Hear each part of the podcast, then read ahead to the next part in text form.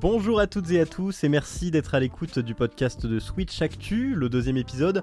Alors, deuxième épisode, encore un épisode un petit peu spécial parce que c'est la fin de l'année, on est au mois de décembre.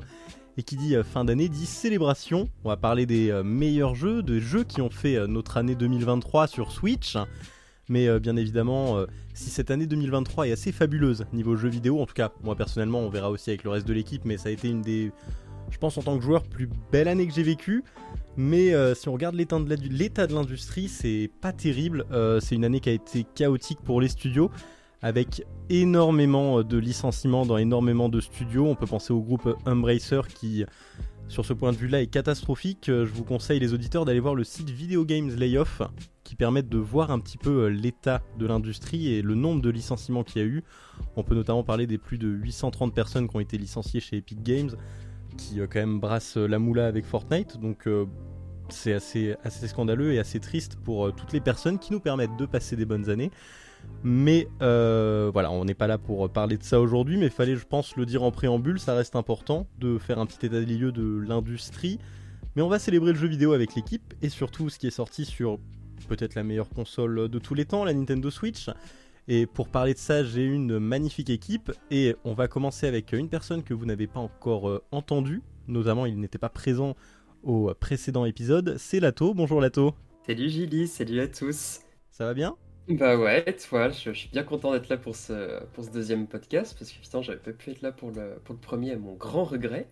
Mais euh, c'est euh, voilà. Atteindre la peste littéralement que je suis là pour le deuxième donc quand même ça, montre à quel point je suis motivé. Est-ce que tu peux peut-être te présenter un petit peu euh, pour les auditeurs justement voilà depuis combien de temps tu es sur Switch Actu? Qu'est-ce que tu aimes en jeu vidéo? Ok, alors Switch Actu, j'y suis dessus presque depuis la création, parce que le site est écrit en janvier 2017, et je l'ai rejoint en mai 2017, je me souviens, j'avais envoyé ma candidature juste après mes examens de, fin d'année, donc ça c'était plutôt cool. Euh, donc ouais, donc là bah, ça va faire 7 ans l'année prochaine que je suis dessus.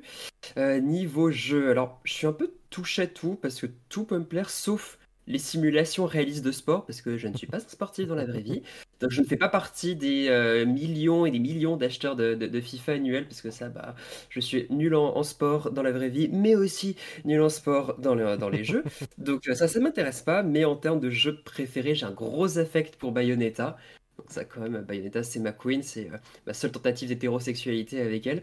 Mais euh, euh, très, très, très, très bon jeu. Bon, le, créateur, c'est une tête à claque, mais ses jeux sont quand même super cool. Donc, euh, donc ouais, Bayo, j'aime beaucoup Smash aussi. Alors, je suis pas spécialement bon, mais euh, je m'amuse beaucoup en tout cas à essayer de main Palutena et Snake sur Smash. Donc, donc ouais, in, in a nutshell, comme on dit. Merci. Bah, on va peut-être parler de Bayonetta du coup pendant, pendant cette émission. Excellent, excellent. Et alors, pour continuer, on a aussi Sora. Salut Sora. Hello tout le monde J'espère que tu vas bien. Ça va, ça va, on s'en sort. J'essaye de trouver du temps pour jouer à la Switch, mais ah, c'est compliqué. Ouais, tu m'étonnes. et du coup, il y a aussi Gio. Bonsoir, ou plutôt bonjour à toutes et tous. J'espère que tu vas bien.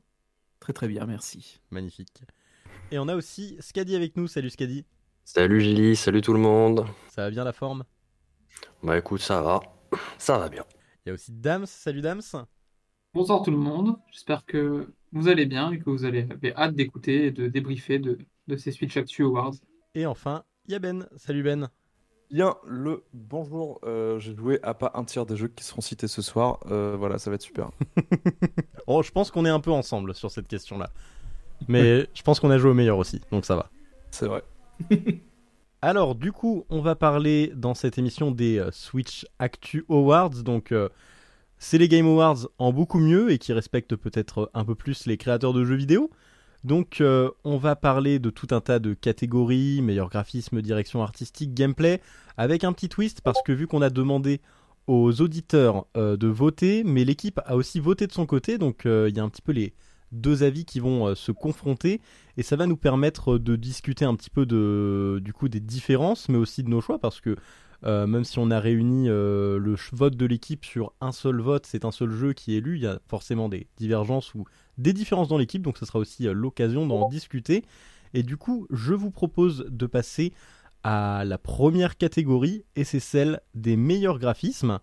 Donc les meilleurs graphismes, on avait plusieurs jeux qui étaient euh, nominés, donc forcément The Legend of Zelda Tears of the Kingdom, Pikmin 4, Metroid Prime Remastered, Xenoblade Chronicles 3 Un avenir retrouvé et Persona 5 Tactica. Alors euh, je vais vous demander, euh, je vais en choisir un à chaque fois, je pense pour chaque pour chaque chaque chaque vote à peu près. vous pensez c'est lequel qu'a choisi le public? Donc, euh, allez, on va prendre au hasard. Euh, Lato, justement. Toi, de ton côté, est-ce que tu peux nous dire ce que tu penses euh, Tu penses que le public a voté quoi pour les meilleurs graphismes sur Switch cette année? Bah, alors peut-être hot take parce que moi je suis pas spécialement le genre de référence pour les graphismes parce que bah, moi je suis habitué au 720p 30 fps mais je sais pas je parierais bien sur Metroid Prime Remastered parce que bah honnêtement enfin moi je me sens que j'avais vu beaucoup d'articles qui disaient que bah, ils étaient hésitants à l'appeler remastered parce que bah, sur certains points ça ressemblait presque à un remake au niveau de la refonte des, euh, des environnements 3D, etc. Donc, euh, donc ouais, je serais pas complètement étonné de ça, mais en tout cas pour y avoir joué, bon, c'était pas non plus, euh, tu disais pas non plus, waouh, c'est le futur du jeu vidéo, mais n'empêche que bah, c'était quand même très beau, c'était très varié. Ouais, non, non, moi je trouve ça propre, donc why not? Parce que bon, j'ai pas forcément envie de dire Zelda parce que bah J'adore les, graphismes de Tears of the Kingdom, mais bah, on les connaît déjà quand même euh, depuis un moment, hein, parce que ça reste, euh, ça reste quand même quelque chose de. Bah, enfin, c'est la même DA que, Breath of the Wild, donc euh, forcément, ça, ça, frappe moins. Et il y avait quoi d'autre comme, comme nominé? Tu me dis, ah oui, tu avais dit Pikmin 4 aussi. Ouais, j'hésite entre Metroid Prime et Pikmin 4. Alors, pour le public, malheureusement, c'était The Legend of Zelda, Tears of the Kingdom, qui a été élu du coup à 47,8% des voix. Donc euh, merci Joe d'ailleurs pour les, pour les pourcentages, c'est génial ça. Et, euh, et, du coup, ouais, non, c'est euh, de moitié Zelda qui a gagné. Mais par contre, au niveau de l'équipe, nous, ça a été Metroid Prime qui a gagné. Donc, est-ce que l'un des votants de Metroid Prime Remastered aimerait un petit peu expliquer pourquoi il, il a choisi ce jeu-là? Tu es le seul à avoir voté, c'est ça? Non, moi j'ai voté aussi. mais vas-y, vu, que moi j'ai déjà, vu que moi j'ai déjà blablaté, vas-y Gio. bah, moi je trouve que c'est un très très joli jeu. Euh, ils ont fait un très beau travail sur, les, sur la, refonte graphique. Au point, effectivement, ça peut s'apparenter à un travail de, remake parce que je crois qu'ils ont fait, refait tous les modèles 3D. Et euh, c'est assez magnifique. Euh, notamment, il y a un monde là, quand il y a la neige, où, où c'est vraiment ça a une tronche de, de presse de jeu PS4 quoi. C'est, je me demande comment est-ce qu'ils ont fait pour faire tourner ça sur Switch. C'est, c'est assez magnifique, ça a dû demander un, gros travail et euh, ça donne envie pour Metroid Prime 4 quoi, de voir ce qu'ils, ce qu'ils auront pu en faire. Mm. S'il sort un jour. Si ça sort un jour. on, a, on peut rêver, je pense encore un peu. Et eh, attends, Skull Bones a enfin une date de sortie, donc euh, moi à partir de ce moment-là, il peut sortir dès demain. Hein, donc, euh, hein. Il a pas déjà eu trois dates de sortie? Peut-être quatre, mais j'en sais rien, moi je bosse pas dessus. Euh. ouais, c'est vrai qu'il est, il est plutôt beau. Alors moi perso, je crois que j'ai dû voter, je suis pas sûr, pour Zelda. Parce que Zelda... Aïe, aïe. Mais ouais... Bah, en fait, je l'ai trouvé aussi... Gilly le mainstream. Ben ouais, non mais je suis désolé. Mais en fait, c'est que j'ai trouvé Metroid Prime super beau, mais euh, je sais pas, ça m'a pas, ça m'a pas émerveillé peut-être autant que Zelda ou même euh, Pikmin. Mais euh, mais voilà, c'est ma faute. Et après, le problème c'est aussi que j'y ai pas joué, j'y ai pas joué, pas joué très très très très longtemps non plus à Metroid Prime. J'ai pas réussi à rentrer dedans. Je pense que c'est relativement, enfin c'est tout simplement exemplaire à mon avis. C'est, ils ont fait le boulot, ils ont fait le c'est ce que j'avais mis dans le test. Ils ont réussi à rendre le truc vraiment. Euh, j'ai l'impression qu'ils ont réussi à renouveler, mais en même temps, c'est extrêmement fidèle. Et il y a le côté. Euh, enfin, on se dit. Euh, l'image qu'on garde de Metroid Prime, c'est intemporel, c'est. on y joue depuis 20 ans et c'est toujours aussi beau. Et là, bah, force est de constater que cette version-là est encore meilleure. Donc, que demande le peuple? Pas mieux. Ok, donc du coup, on va dire que c'est la, première divergence hein, entre, euh, entre euh, nos lecteurs, nos auditeurs et, euh, et nous. Donc, on va passer à la prochaine catégorie, meilleure direction artistique. Donc les nominés c'est Super Mario Bros Wonder, Sea of Stars, Star Ocean, The Secret, The Second Story, pardon, Bayonetta Origins, Cereza and the Lost Demon et Venba. Euh, à qui le tour Qui veut s'amuser à deviner sauf toi Gio parce que c'est toi qui as fait, euh, qui a fait les, Switch IQ Awards. Mais euh, devinez ce qu'a voté le public, ce qu'a voté l'équipe sur, ce, sur celui-là? Moi je veux bien, je dirais. je vais prendre un risque. Alors l'équipe tu dis ou d'abord les... Tu peux dire les deux, public, public, équipe, comme tu veux. Alors, équipe je dirais Sea of Stars et public je dirais Mario Wonder. Eh bien t'as très bon pour le public, c'est Mario Wonder. Et c'est pas bon pour euh, l'équipe parce que c'était aussi Mario Bros Wonder. Ok, autant pour moi. On a deux points de concordance. Euh, est-ce que quelqu'un a envie de rebondir sur euh, Super Mario Mario Oh là là, je suis fatigué, excusez-moi. Sur Super Mario Bros Wonder, est-ce que quelqu'un a envie de rebondir dessus justement Qui a voté pour Qui trouve que c'est justement la direction artistique de l'année? Bah, Je me permets, vu que c'est un peu un des seuls jeux auxquels j'ai joué cette année, si, si je puis me permettre. Permets-toi. Euh, du coup, Mario Wonder. Ouais, j'ai pas joué à beaucoup, beaucoup de jeux cette année. Comme je disais sur Twitter, ça m'a fait rire, mais je pense que j'ai vraiment passé plus de temps sur Switch Actu que sur Switch. C'est ce qui est plutôt drôle. Et Mario Wonder, euh, c'était un peu. Euh, comment dire Je m'attendais pas grand chose. Je voyais bien visuellement, etc., dans les trailers, que ça avait l'air quand même pas mal du tout.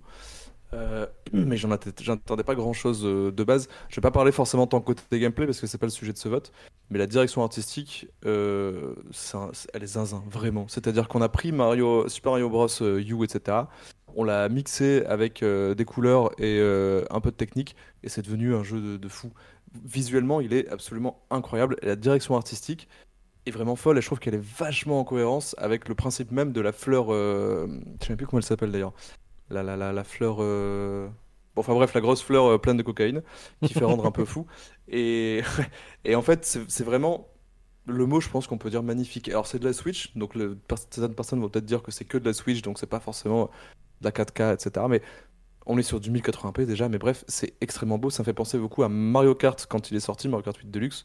C'est vraiment un chef-d'œuvre visuel sur une console qui n'est pas forcément pensée pour ça, on va dire, en, en rajoutant un petit peu, mais c'est très beau. C'est un jeu 2D 2D un peu plus que ça d'ailleurs, avec des effets, des effets, pardon, j'ai du mal, de profondeur qui sont assez impressionnants euh, parfois sur le niveau. Il n'y en a pas énormément, mais quand c'est utilisé, c'est quand même bien utilisé. Et ouais, je trouve que c'est vraiment mais giga coloré. Alors, j'ai vu des comparatifs sur Twitter qui montraient que le jeu avait l'air un peu plus terne que d'anciens Mario. Euh, je trouve pas particulièrement en y jouant. Euh, peut-être que je me trompe, mais en y jouant vraiment sur une télé, j'ai pas du tout une télé OLED ni rien, mais je veux dire, c'est déjà très coloré. Et même l'ambiance visuelle global est vraiment super bien foutu. Vraiment, je trouve que c'est vraiment un, un banger, comme euh, diraient les gens euh, sur les internets. c'est réussi de A à Z. Et en plus, si on extrapole au gameplay, c'est pareil. Je trouve que le gameplay va très bien avec la direction, direction artistique. C'est réussi de, de, A à Z, vraiment. Je suis bien d'accord avec toi. Et moi, perso, je, je vais peut-être me faire des ennemis, mais euh, j'adore Mario. Mais autant la série des Mario Bros, j'ai vraiment beaucoup de mal. parce que je trouvais personnellement, euh, surtout avec le temps, que, que les Mario Bros de base, euh, entre les épisodes, il manquait vraiment de personnalité. Et, euh, et par exemple, j'ai pas du tout, après l'épisode Wii, j'ai pas du tout touché à celui sur 3DS, le 2. j'ai pas touché à celui sur Wii U. Et j'avais aucune envie d'en voir un arriver spécialement sur Switch. Et dès que j'ai vu les premières images, les animations, les couleurs, les... la nouvelle forme des personnages Mario éléphant, tout de suite, ça a été un, vrai coup de cœur et, euh, et, aucun regret parce que c'est vraiment euh, magnifique. quoi. Même sur une télé, tu disais, euh, moi je trouve que c'est pas non plus plus terne que, les, autres épisodes. Peut-être un peu moins flashy sur certaines couleurs, mais en vrai, le jeu est somptueux. quoi. cette nouvelle direction artistique, je trouve qu'elle rend beaucoup plus honneur à la série. Je sais pas ce que les autres ont pensé, mais. C'est un peu plus, c'est un peu plus euh, pastel au niveau des couleurs, je dirais. C'est peut-être pour ça que certaines personnes trouvent ça euh, plus terne, mais euh, c'est vrai que les autres épisodes avaient plus cette, cette gamme de couleurs qui faisait plus penser à quand tu vas sur Photoshop et tu mets la saturation un peu, un peu trop fort. Alors que là, c'est plus pastel, donc voilà. Mais moi, je trouve c'est très doux et ça va très bien avec le jeu. Et puis tout le travail sur les animations, etc., que, qui, je trouve, qui compte aussi dans la direction artistique, ah est vraiment de, de très très grande qualité tous les petits détails, euh, rien que sur la moustache de Mario, la casquette, etc. Il rentre dans un tuyau, il récupère sa casquette en arrière. C'est vraiment. Euh, c'est, En fait, c'est du Nintendo. Pur jus. C'est-à-dire que c'est vraiment le, détail, enfin les, soins apportés au détail. On va regarder, même si c'est sur Zelda, etc. Je sais pas si vous vous souvenez, mais c'est tout bête, mais sur Zelda Breath of the Wild, euh, bon alors l'exemple est un peu con, mais quand tu te mets en slip dans un village, les gens te regardent bizarre. Et c'est le genre de petits détails qu'on aime, l'animation comme ça, ou, les, ou, le, gameplay comme ça qui change, mais c'est vraiment très bien fait. Ils ont un peu modifié le, design de Mario. Euh, Je sais plus si c'est en rapport avec un ancien Mario ou pas, j'avoue que là j'ai plus trop la ref. Mais euh, c'est des petites modifications qui le rendent pas kawaii, mais euh, un peu plus mignon que d'habitude, un peu plus. On a, enfin, il est plus, comment dire, plus, plus attachant que d'habitude. Et c'est vrai que je te rejoins aussi, Gilly, sur les, sur les anciens Mario Bros. J'avais adoré celui sur DS, mais en fait, j'ai trouvé que tous les autres étaient un peu du copier-coller du premier sur DS. C'était la même chose, une fois en HD, une fois avec plus de niveau, une fois avec des pièces d'or en plus. On, s'emmerdait vite, très très vite sur euh, les New Super Mario Bros. Et du coup, je te rejoins largement là-dessus. Effectivement, euh, ils ont très bien fait de revoir complètement la, la, la, comment dire, la série, si je peux dire. Et d'ailleurs aussi, euh, anecdote, euh, je crois que c'est le seul Mario Bros nouvelle génération qui a été euh, développé en partie avec le, créateur des, enfin le, le, concepteur des premiers Mario Bros. Il me semble. Ah ouais? Si dis pas de bêtises, il a, attends, je sais plus quel Mario c'était, mais un des concepteurs des premiers Mario Bros 2D à l'époque qui a travaillé sur Mario Wonder. Ouais, puis bah, tout ce que tout ce qu'on a entendu à sa sortie sur la totale carte blanche sur ce jeu-là, en fait, je crois que c'est en même temps c'est un risque énorme et en même temps c'est peut-être ce qui a fait euh, le plus de bien à la licence quoi. Est-ce que quelqu'un veut rajouter quelque chose euh, sur, euh, sur la direction artistique de Wonder? Je vais pas parler de Wonder mais juste un tout petit mot sur Sea of Stars qui est quand même un jeu je trouve absolument magnifique. C'est-à-dire que sur ces genres de, de jeux pixel art 32 bits disons c'est sans doute un des plus réussis. C'est sublime, je trouve vraiment. Et je trouve ça, ça c'est peut-être une hot take, mais je trouve ça plus beau que par exemple ce que ce qu'on fait sur la HD 2D. Euh, je trouve que je préfère un, travail vraiment 2D comme ça, bien détaillé avec des ondes dynamiques, etc. Et qui, est vraiment euh, voilà de, bon goût plutôt que HD 2D qui bon au final les jeux ils, finissent par se ressembler et puis euh, c'est pas toujours très harmonieux à part sur Live Live qui était un peu plus coloré. là je trouve que vraiment c'est sublime et j'invite tout le monde à jouer à ce jeu. C'est vrai qu'il est plutôt beau. Hein. J'ai maté un peu les bandes annonces etc. Il a vraiment un petit charme. Et euh, j'en profite pour ajouter, n'hésitez pas, oui, à, comme a fait Joe, à parler d'un autre jeu éventuellement euh, de la liste que j'ai donnée, même s'il n'est pas dans la liste en soi. Mais si vous trouvez qu'il y a un jeu euh, qui rentre dans cette catégorie sur Switch, n'hésitez pas à donner votre, point de vue. Alors, je veux juste du coup repréciser pour ce que j'ai dit tout à l'heure. Le monsieur dont je parlais, c'est Takashi Tezuka. Il avait travaillé sur les premiers épisodes de Super Mario et Zelda aussi dans les années 80-90. C'est juste pour recontextualiser. Donc, ce monsieur-là qui a travaillé sur les tout premiers, n'avait pas travaillé sur les Mario Bros euh, U, etc. Mais il a travaillé sur Mario Wonder. Donc c'est là aussi qu'on voit la patte de l'ancien mélangé à quelqu'un de plus jeune et avec un, une vue un peu plus récente du monde du jeu vidéo. Ça fait un mélange absolument euh, parfait. C'est dans les vieux pots qu'on fait les meilleures soupes. Hein. Voilà, sur ce, euh, on va passer au meilleur gameplay. Alors, tu viens d'insulter le mec de, vieux pots, mais enfin, je, Oui, non, mais je me suis permis, voilà. c'est horrible. Le gars, c'est un génie du jeu vidéo, c'est juste un vieux pot pour toi, quoi. non, oui, mais il fait une très bonne soupe. Donc voilà, j'ai donné un compliment. Alors du coup, je propose qu'on passe euh, au meilleur gameplay. Donc euh, les nommés pour cette catégorie, on avait The Legend of Zelda Tears of the Kingdom, Pikmin 4, Super Mario Bros. Wonder, Fire Emblem Engage et Metroid Prime Remastered. Alors, euh, tiens, Scadi, est-ce que toi tu as une idée éventuellement de quel jeu le public et l'équipe a nommé pour cette catégorie? Euh, je verrais bien Zelda. Je sais pas pour lequel, honnêtement. Disons. Disons l'équipe. Ouais. Et. Non, non l'inverse, on va dire. Zelda pour le public et. Il y avait Mario dans la liste? Il y avait Mario dans la liste. Allez, ben Mario pour l'équipe. Eh bien, tu as très bon pour le public qui a voté à 60% euh, pour Zelda. Et euh, mauvais pour l'équipe qui a aussi voté pour Zelda, Tears of the Kingdom. Et eh ben voilà. Ouais. Alors, toi, de ton côté, t'as voté, pour, as voté pour Zelda T'as voté pour autre chose? Euh, il est possible que je l'ai voté pour Mario parce que comme, euh, mentionné par, euh, par Ben, mais toi aussi tu en as parlé, il m'a très très agréablement surpris. je l'ai pas encore terminé d'ailleurs, mais c'est vrai que au-delà du côté vraiment visuel, il y a toutes ces, toutes ces idées en permanence, beaucoup beaucoup beaucoup d'idées, beaucoup de renouvellement pendant tout le jeu. Et c'est un truc qui m'a vraiment, qui m'a vraiment plu et qui continuera de me plaire, j'imagine, puisqu'il j'imagine qu'il me reste quelques surprises encore. Il me reste le monde final, mais vraiment, euh, on sent qu'ils ont pris leur temps, qu'ils ont eu le temps de, faire les choses, de réfléchir à tout ce qu'ils avaient envie de faire et ça, ça fait plaisir en fait, manette en main. C'est vraiment du bonheur tout, tout le temps. Ouais, bah, je suis bien d'accord avec toi parce que bah, je reviens un peu euh, sur ce que je disais, euh, que j'étais pas fan de la direction artistique des Mario Bros, mais en fait plus que ça, je suis vraiment pas fan du gameplay non plus. Enfin, non pas que je le trouvais mauvais, pas du tout.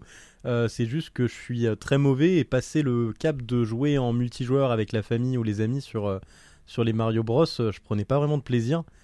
Et là, c'est vraiment la première fois où j'avais la, la, banane quoi pendant tout, toute ma session parce que vraiment cette idée euh, de gameplay des, euh, des, des, fleurs, euh, fleurs c'est pas fleurs miracle je me pose la question qui te fleurs, prodige fleurs prodige ouais pardon. Fleurs prodige et vraiment ces, ces, changements de gameplay et c'est surtout ces, ces, idées un peu folles genre rien que le premier je crois que c'est le premier deuxième niveau cette comédie musicale avec avec les, les, les, les fleurs piranha c'est exceptionnel. C'est excellent.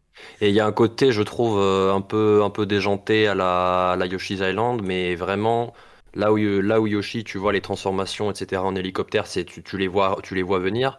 Là, tu as l'impression que c'est encore plus, puisque vraiment n'importe quoi peut arriver, il suffit qu'ils aient une idée et ils trouveront un moyen de la, de la, mettre euh, dans un niveau. Donc vraiment, moi qui aimais bien ces jeux-là, euh, je jouais à la version DS notamment, étant jeune, c'est un peu la version supérieur en quelque sorte, plus abouti en, en, tout cas, qui m'a pas mal parlé. Ouais. Il y a quelqu'un d'autre qui veut rebondir sur euh, Mario Bros Wonder avant de parler d'un autre jeu éventuellement?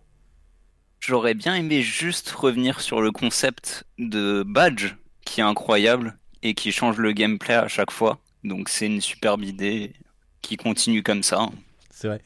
Moi, ce concept de badge, ça m'a un peu, euh, ça me, ça me, je sais pas vous, mais moi, ça me met une petite pression en mode euh, est-ce que je choisis le bon badge pour le bon niveau alors que techniquement en fait euh, on peut faire un niveau je crois avec euh, n'importe quel badge mais t'as toujours ce, ce, truc que j'aime pas genre quand on me donne trop le choix des fois surtout sur des petits jeux où justement t'es pas censé avoir à faire de choix etc ça met toujours une petite pression quand ils disent t'es sûr tu veux prendre ce badge là ou t'es sûr tu veux que je t'installe ce badge là quand on achète un etc tu dis moi ça met un petit coup de pression il y a juste les niveaux aquatiques où il vaut mieux le, le badge du dauphin, mais à part ça, le choix est assez libre.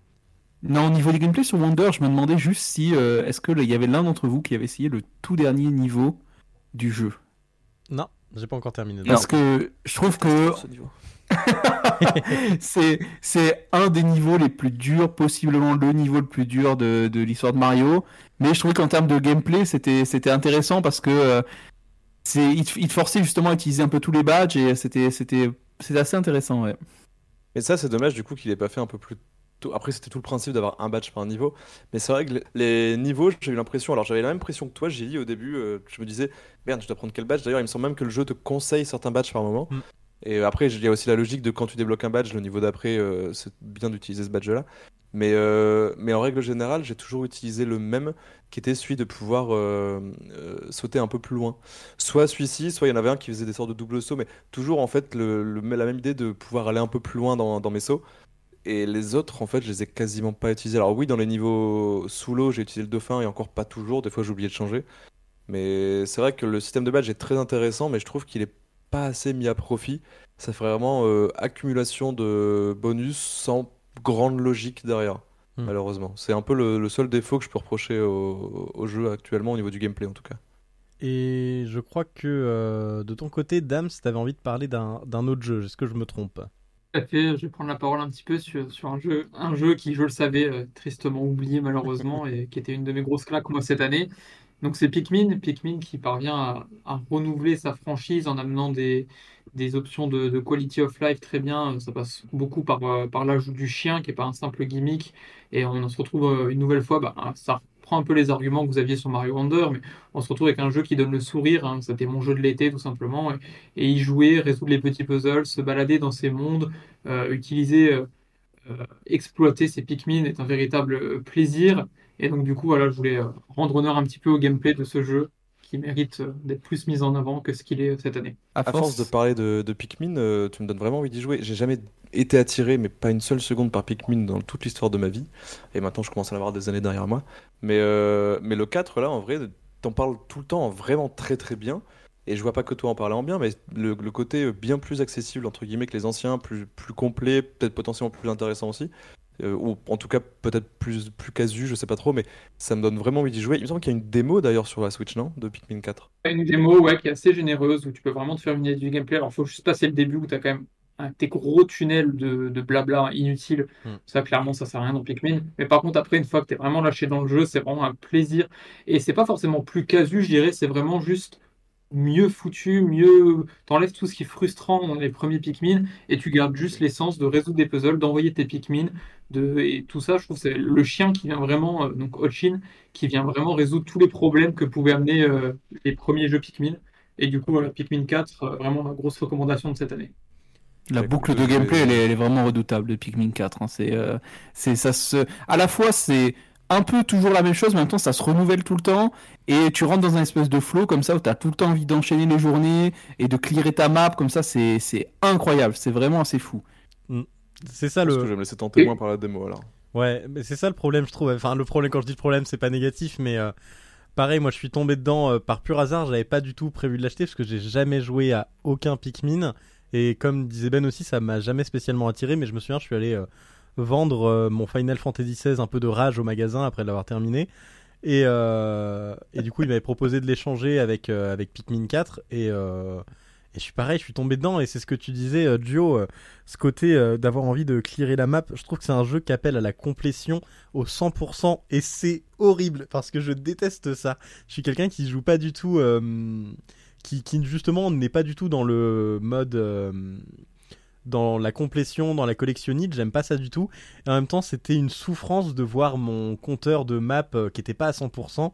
Et euh, j'avais tout le temps envie de tout terminer, de tout aller chercher. C'était, comme tu dis, la boucle, elle est ultra efficace, quoi. C'est super fun à jouer. C'est, moi, ça a été une vraie, vraie bonne surprise. Et je pense que malheureusement, il m'est, alors, je vais pas dire qu'il m'est tombé des mains, mais je suis passé euh, peut-être un peu trop rapidement à autre chose. Mais euh, j'ai passé euh, une quinzaine d'heures dessus qui était vraiment, mais trop, trop chouette, quoi. En parlant de ça, justement, le jeu est d'ailleurs très généreux hein, comparé aux anciens Pikmin. Il y a beaucoup de choses. À chaque fois que tu penses avoir fini, tu en rajoutes encore une couche avec des nouveaux mondes, des bonus euh, avec des, des clins d'œil nostalgiques pour ceux qui ont aimé les anciens jeux. Et, et donc, c'est vraiment très généreux aussi en termes de contenu. Ouais, je suis assez d'accord là-dessus, justement, je voulais rebondir là-dessus parce que quand même ce, ce Pikmin, le, la, la- quand même la différence par rapport, euh, enfin par exemple par rapport au, au 3, c'est que dans le 3, on avait quand même, on avait de nouveaux éléments, mais aussi des éléments qui avaient disparu. Typiquement, on n'avait plus les, si je dis pas de bêtises, hein, il me semble qu'il n'y avait pas les Pikmin violets et les Pikmin blancs. Euh, en contrepartie, on avait effectivement les Pikmin euh, roses et les Pikmin rock. Alors que là, dans, le 4, bah, on a tous les Pikmin qui, euh, ont été créés. On a le, bah, le- la nouvelle perspective même de caméra. Ça, c'est un truc qui m'a beaucoup frappé. C'est un truc con, hein, mais je veux dire, passer d'une vue vraiment aérienne qui parfois, parfois à mes yeux, était un peu compliqué à gérer dans certains moments, euh, à cette vue qui est beaucoup plus TPS, moi j'ai trouvé ça vachement cool quand même. Puis effectivement, le gameplay avec Ochin et tout. Je trouvais que d'une part, tu avais pas mal des aspects quality of life dedans qui, euh, qui entraient en jeu parce que bah, ça permettait quand même de, à la fois de, récupérer un peu cet aspect de diviser le travail euh, entre deux personnages pour, pour essayer de, de couvrir toute la map. Et en plus, on a effectivement bah, cette euh, ribambelle de gameplay différent, de, de maps différents, de dangers différents aussi, qui fait que c'est une expérience ultra complète qui, euh, est juste extraordinaire. Et d'ailleurs, honnêtement, bon, même s'il n'a pas fait euh, des milliards de ventes, euh, j'avais regardé, je me, il me semble, parce que j'avais essayé de négocier dans ma boîte pour qu'on fasse un, zoom sur, sur le jeu, mais euh, c'est pas, pas forcément bien passé. Mais, euh, mais bref, en tout cas, j'avais regardé que niveau vente, il avait fait euh, en juillet, il avait déjà fait plus que Pikmin 1 et 2 réunis. Oui, le jeu est le, plus vendu de, de sa licence. Il est à 2,6 millions, si je dis pas de bêtises. Donc, c'est un beau score dans la licence Pikmin, mais on aimerait quand même que ça passe d'autres caps. Ça mériterait d'aller encore bien plus haut que ce que c'est actuellement, je pense. Bah justement là-dessus, ce qui est intéressant, c'est que je me demande si avec le 4, ils vont pas réussir. Enfin, si tu vois, s'ils ont pas pris le chemin de la mainstreamisation de Pikmin, parce que Pikmin, c'est quand même un jeu qui est, qui est difficile à vendre dans les faits. Parce que quand tu... Enfin, tu vois, si, si tu veux expliquer à quelqu'un qui connaît absolument pas Pikmin quel est le concept, quel est le gameplay, c'est pas évident. Moi, je, je me suis prêté à l'exercice, justement, et je me suis dit, bon, euh, comment j'explique ça à quelqu'un, quoi, tu vois Et euh, donc, il y a cet aspect-là. Mais je trouve que avec, tu vois, il y a énormément de, de choses qui ont été plus ou moins facilités quand même dans, dans Pikmin 4. Alors c'est pas forcément mal parce qu'on parle beaucoup de la, casualisation bah, de- des- jeux, euh, qui sont sortis depuis, depuis une dizaine d'années. Mais pour Pikmin 4, je trouve que c'est pas forcément un mal parce que ça ouvre la licence à beaucoup, beaucoup plus de personnes. Et je me demande si ça, ce serait pas un premier pas vers euh, une forme de, de, mainstreamisation de Pikmin. Là où, en tout cas, où ça marche bien, c'est au Japon, où on a appris aujourd'hui que le, jeu avait dépassé le million d'exemplaires en physique. Donc, sur la totalité des ventes, c'est quand même. Au Japon, ça marche vraiment bien maintenant. Maintenant, il reste à l'ouvrir euh, au reste du monde. Et comme tu dis, ça passe par, par un petit peu tout ce qu'a fait ce Pikmin 4 et qui peut que amener vers plus de ventes à l'avenir pour cette série. Ouais, clairement. Puis il y a aussi cet aspect euh, où ils ont presque labellisé ce, gameplay parce que maintenant, avec euh, tout le concept du Dandori, euh, genre c'est pas uniquement les défis Dandori, c'est euh, toute cette boucle de gameplay, ils appellent ça le Dandori maintenant. Donc je trouve, je trouve que c'est intéressant. Je serais curieux de voir en fait si pour le 5, ils vont réemployer ces termes pour, ouais, peut-être pour essayer carrément de créer une nouvelle catégorie de jeu ou un truc comme ça. Je suis très curieux de, de l'avenir de la licence Pikmin depuis le 4. Euh, alors moi j'avais une petite question parce que c'est vrai que quand j'ai vu la, la liste un petit peu des jeux, il y a un jeu qui revient très souvent mais qui est nommé, euh, qui n'est jamais euh, élu par, par que ce soit nous ou le, ou le public, c'est Fire Emblem Engage. Je sais pas si quelqu'un y, y a touché ici, mais est-ce que Yes. est-ce qu'on l'a est-ce qu'on l'a oublié ou est-ce que ou est-ce que ou est-ce qu'il était euh, pas suffisamment euh, marquant pour un Fire Emblem pour se retrouver euh, un peu plus haut que, que les autres? Pense que, enfin, il est sorti en début d'année, donc ça, ça l'a un peu desservi. C'est sorti en janvier de mémoire, il me semble. Euh, donc euh, voilà, ça a dû un peu le desservir. Ceci étant dit, euh, c'est un jeu qui est aussi un peu moins marquant que Free Houses parce que les personnages sont moins marquants et qu'il y a vraiment un accent qui est mis à 100% sur le gameplay et le scénario il est vraiment super con. Ceci étant dit, c'est un, c'est un très bon Fire Emblem en termes de gameplay. Si on joue à Fire Emblem pour les combats, pour la stratégie, euh, je pense que c'est un meilleur jeu que Free Houses. C'est plus, plus riche, euh, plus complexe, plus difficile. Et euh, on, trouve plus de choses à, faire dans ce Fire Emblem. Moi, c'est vraiment, c'est la première fois où j'ai fini le Fire Emblem à 100% parce que j'avais vraiment envie de, toucher à toutes les maps et de toutes les, les finir. C'est vraiment un, un super jeu pour ça. Mais par contre, voilà, il est parfois un peu inutilement complexe. Euh, notamment, je sais que, que Dame, ça l'a un peu dérangé dans les menus. C'était un peu, euh, c'était un peu fouillis parfois. Mais ceci étant dit, ouais, c'est un, c'est un bon jeu, et un très bon représentant de sa licence en tout cas. Tu veux dire quelque chose, Lato?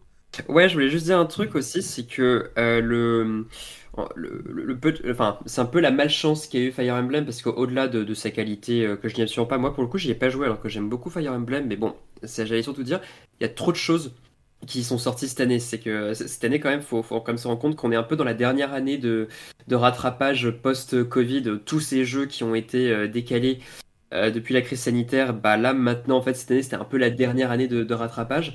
Donc, ce qui explique aussi qu'on a eu des, milliers et des milliers de sorties, c'était un truc de dingue quand même. Donc, euh, je crois aussi qu'au bout d'un moment, les gens ont dû, faire euh, des choix. Et puis, évidemment, le fait de sortir en janvier, ça, ça, ça aide pas beaucoup, quoi. Parce qu'à part les joueurs vraiment hardcore, je pense que quand les gens sortent des dépenses euh, de fête de fin d'année, ils ont pas tout de suite en tête d'aller d'aller acheter un jeu, d'aller acheter, de- de- enfin, d'aller acheter un jeu, pardon. dès janvier. Bon, je dis ça, il y a eu, y a les légendes Pokémon Arceus l'année dernière, mais bon, après, ça reste Pokémon, quoi. Ouais. J'ai un, peu- la même analyse. euh, J'aime beaucoup Fire Emblem aussi, mais pour le coup, euh, m'avait un petit peu refroidi par certains aspects. euh, J'ai trouvé l'écriture, déjà le fait de devoir refaire la moitié du jeu, bon, euh, pour, pour voir toutes les histoires, c'était un peu compliqué, mais euh, je sais pas, j'avais un peu un petit, un petit couac avec la licence, et quand j'ai vu l'aspect du jeu, la direction très. Euh, bon. euh, là, enfin, il me semble que visuellement, ça a été assez représentatif de, d'après ce que Dio nous a dit sur euh, euh, l'écriture. Je vais y arriver. Donc, bon, moi, si j'ai pas beaucoup pu jouer cette année et j'aurais jamais cru il y a quelques années que s'il y avait un truc qui sautait, ce serait Fire Emblem, mais pour le coup, c'était ça. Il a pas bénéficié aussi d'une campagne marketing très. Aussi. J'ai pas beaucoup vu après sa sortie, euh, ça en parlait pas beaucoup. Bon, c'est un peu passé sous les radars ensuite, donc moi ça m'a ça m'a pas vraiment emballé personnellement. J'ai Ouais, pas eu ouais. envie de, de me lancer. Ouais, moi, moi aussi. Enfin, en vrai, dès les premières bandes annonces, moi, il m'a pas hypé. Parce que tu vois, euh, moi, pour le coup, Fi- Three Houses, je l'ai adoré. Euh, plus d'ailleurs pour son, pour ses personnages et son histoire que je trouvais bon alors c'était pas non plus euh, c'est pas non plus digne enfin c'était pas un roman non plus de George Martin quoi mais euh, moi j'ai quand même bien aimé l'écriture de ce jeu qui était plus euh, un peu plus sombre quand même parce que c'était quand même beaucoup vraiment enfin c'était vraiment une histoire de mort de trahison de, choses comme ça ce qui est quand même déjà assez rare dans les euh, dans, le portfolio de Nintendo. Puis ouais j'ai quand même aimé beaucoup beaucoup de ces personnages là et quand j'ai vu en fait l'aspect un peu fanservice best-of que que prenait Engage bah, ça m'a pas forcément donné envie de d'aller vers là. Après, je pense que ça dépend de ce que tu recherches dans un Fire Emblem. Et je suis pas sûr qu'effectivement jouer à Fire Emblem pour les histoires et les personnages, c'est la meilleure strat, mais euh, voilà, c'est- mon choix et j'assume. En tout cas, moi, la seule chose que j'ai retenue de ce jeu, c'était euh, le cara design des personnages principaux avec les cheveux rouges et bleus que j'ai trouvé particulièrement moche. Je sais pas si je suis le Le, seul à le ça. VTuber. hein. Oui. C'est ça qui m'a refroidi aussi un peu. Oh, Il est je terrible je ce personnage. Il est terrible. Bah, à la limite, le personnage masculin, moi je l'aimais bien. J'avais plus de mal avec le personnage féminin qui là vraiment, bah, c'était euh, ouais tout ce qu'on n'aime pas trop nous en tant que public occidental, j'ai envie de dire dans les cara design japonais quoi. C'est euh, je veux dire euh, apparence de Les gros de 13 yeux ans. ronds, les... Ouais, mais surtout sur apparence de gamine de 13 ans, sauf bizarrement au niveau de la poitrine. Alors ça, bizarrement, ah, euh, bah, mais manifestement dans l'esprit des Japonais, les, euh, les, les jeunes filles se développent extraordinairement vite, mais uniquement dans une zone. Hein. C'est c'est curieux. On sait qu'ils feraient pas pire que Fates, apparemment ils ont réussi.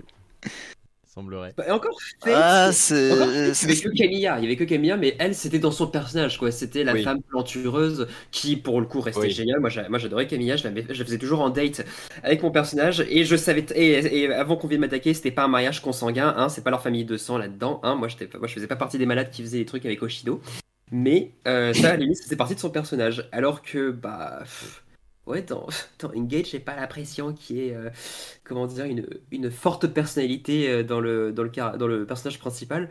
Donc euh, Surtout qu'elle a l'attitude d'une gamine dans le jeu. c'est ça, pas de boobs justification ici. J'ai dit ça, nonobstant, j'aime beaucoup Fates, hein, c'était simplement une remarque au passage. Bon, je propose qu'on passe du coup à- au meilleur scénario. Du coup, euh, cette année, dans les catégories, on avait Sea of Stars, A Space for the Unbound, Red Dead Redemption, Xenoblade Chronicles 3, Un avenir retrouvé et Life is Strange 2. Alors, euh, qui veut partir pour essayer de deviner, euh, deviner, deviner, deviner les, les choix du public et de la rédaction? Euh, Sora, est-ce que je t'ai posé la question déjà? Non, mais on peut y aller du coup. On peut y aller. Euh, c'est le meilleur scénario et là c'est un peu compliqué parce que j'ai pas fait énormément de jeux là-dedans. Donc que- euh, moi je pense que côté équipe on aurait voté Red Dead. Ouais. Euh, côté public c'est Sea of Stars ou euh, Life is Strange. Ok. Je sais pas. Alors, euh, tu as faux sur toute la ligne, malheureusement. Et, Et merde. et même moi, je suis plutôt étonné. Je suis plutôt étonné du choix des deux, parce que les, les deux c'est le même. Euh, que ce soit la rédaction ou le public, ça a voté pour Xenoblade Chronicles 3, un avenir retrouvé, à 50% quand même pour le public. Euh, alors moi personnellement, je suis totalement hermétique à cette série, je ne connais pas du tout, donc euh, un avenir retrouvé, je crois que c'est un DLC. hein. Est-ce que Oui. euh, alors qui quelqu'un a voté pour Qui veut en parler justement de cette histoire? Pourquoi c'est la meilleure pour vous cette année? Alors je disparais. Euh, je sais pas si je suis le seul à y avoir joué, mais j'y ai joué J'y ai joué aussi, mais vas-y. Mais moi, pareil, elle m'a pas, ça m'étonne un peu parce que l'histoire, elle m'a pas forcément. C'était peut-être, j'ai peut-être voté par défaut pour, euh, parce que je vais pas mentir, j'ai pas, euh, comme je disais, j'ai pas beaucoup joué cette année, mais c'est vrai que c'était pas forcément transcendant, surtout comparé, euh, surtout comparé au jeu de base et puis surtout comparé à Torna. euh, du 2 qui, était bon qui avait ses défauts hein, les quêtes annexes obligatoires mais niveau récit qui était un peu plus un peu plus solide j'ai trouvé Est-ce que Dams, t'y as joué, toi, euh, au DLC Eh bien non, il est tombé euh, pile pendant mes concours, donc c'est un petit peu l'oublié de cette, Ah. de cette année pour moi. Pareil, je pensais pas que ça tomberait sur Xenoblade, mais si tout va bien, ce sera pour les vacances, donc je peux pas m'exprimer dessus encore. J'ai trouvé que c'était.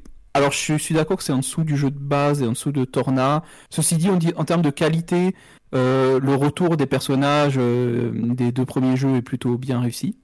Euh, le personnage principal, je le trouve très chouette. La fin, c'était une bonne conclusion aussi, voilà. Mais après, c'était pas, euh, c'était pas non plus euh, le- la plus incroyable des histoires de Xenoblade. Oui, c'est- c'est-à-dire que ça m'a donné l'impression, ils ont, bah, ils ont fait le job, quoi. C'était bien. Voilà. Euh, le Rex était absolument complètement craqué. C'est niveau gameplay, mais à part ça, bon, c'était c'était pas du c'était du Xenoblade correct, je dirais. Alors, du coup, moi, j'aimerais donner un petit, petit mot quand même pour Life is Strange 2. Donc, euh, pareil, Oui. c'est- un de ces jeux qui est, qui est quand même sorti il y, a, il y a quelques années, mais qu'on a vu arriver cette année sur Switch. Moi, j'ai découvert les deux premiers, du coup, Life is Strange 1 et 2 euh, euh, cette année. Donc, euh, pas sur Switch. Donc, est-ce que je suis légitime à parler Je ne sais pas. Mais, mais vraiment, j'ai adoré les deux. Donc, le premier, ça a été une vraie claque. Et, et le 2, j'avais un peu peur parce que justement, le 1 est peut-être considéré euh, par tout le monde comme le meilleur euh, de Dontnod. Et du coup, euh, bah, en fait, j'ai quand même été complètement happé par l'histoire. Déjà, ce petit twist, parce que dans le premier, on joue un personnage qui a des pouvoirs, et dans le 2, en fait, on, on, joue, on joue le frère de quelqu'un qui a des pouvoirs, et en fait, c'est toute cette relation qui s'imbrique entre ces deux personnages, entre est-ce qu'on autorise son petit frère à utiliser ses pouvoirs, t'as ce côté très fuite en avant, où les deux enfants, en fait, se retrouvent un peu livrés à, livrés à eux-mêmes, et euh, toute cette thématique euh, voilà, liée au racisme, etc., aux États-Unis. Enfin, c'est un jeu qui, est, qui était actuel à l'époque et qui, en fait, l'est aussi toujours aujourd'hui. Et moi, il m'a vraiment touché jusqu'à la fin, euh, dans les ultimes choix, après de savoir si t'as eu la bonne fin, la mauvaise fin ou pas. c'est ça qui est encore mieux. Et vraiment, il m'a beaucoup ému. J'ai versé une petite larme à la fin. Et, vraiment, pour les auditeurs, si vous n'avez pas joué à Life is Strange, vraiment, allez-y. C'est super simple, c'est très accessible. Et c'est vraiment exceptionnel. Si quelqu'un veut rajouter quelque chose sur Life is Strange 2 éventuellement. Ouais, je, te, je te rejoins absolument là-dessus parce que euh, c'est, euh, je connaissais pas du tout cette, euh, cette licence et je l'ai prise euh, cette année parce que euh, il y avait une connaissance qui jouait à O2 sur, sur Twitch et donc j'avais envie de connaître la fin donc euh, j'ai acheté, acheté le jeu et euh, ça m'a ça m'a complètement emporté. Euh, cette histoire elle est super émouvante, les personnages euh, vraiment très touchants et j'avais tout le temps alors que c'est pas du tout le genre de jeu que je- j'apprécie d'habitude ce genre de presque walking sim comme ça Mhm. film interactif et puis ça m'a ça m'a vraiment énormément pris.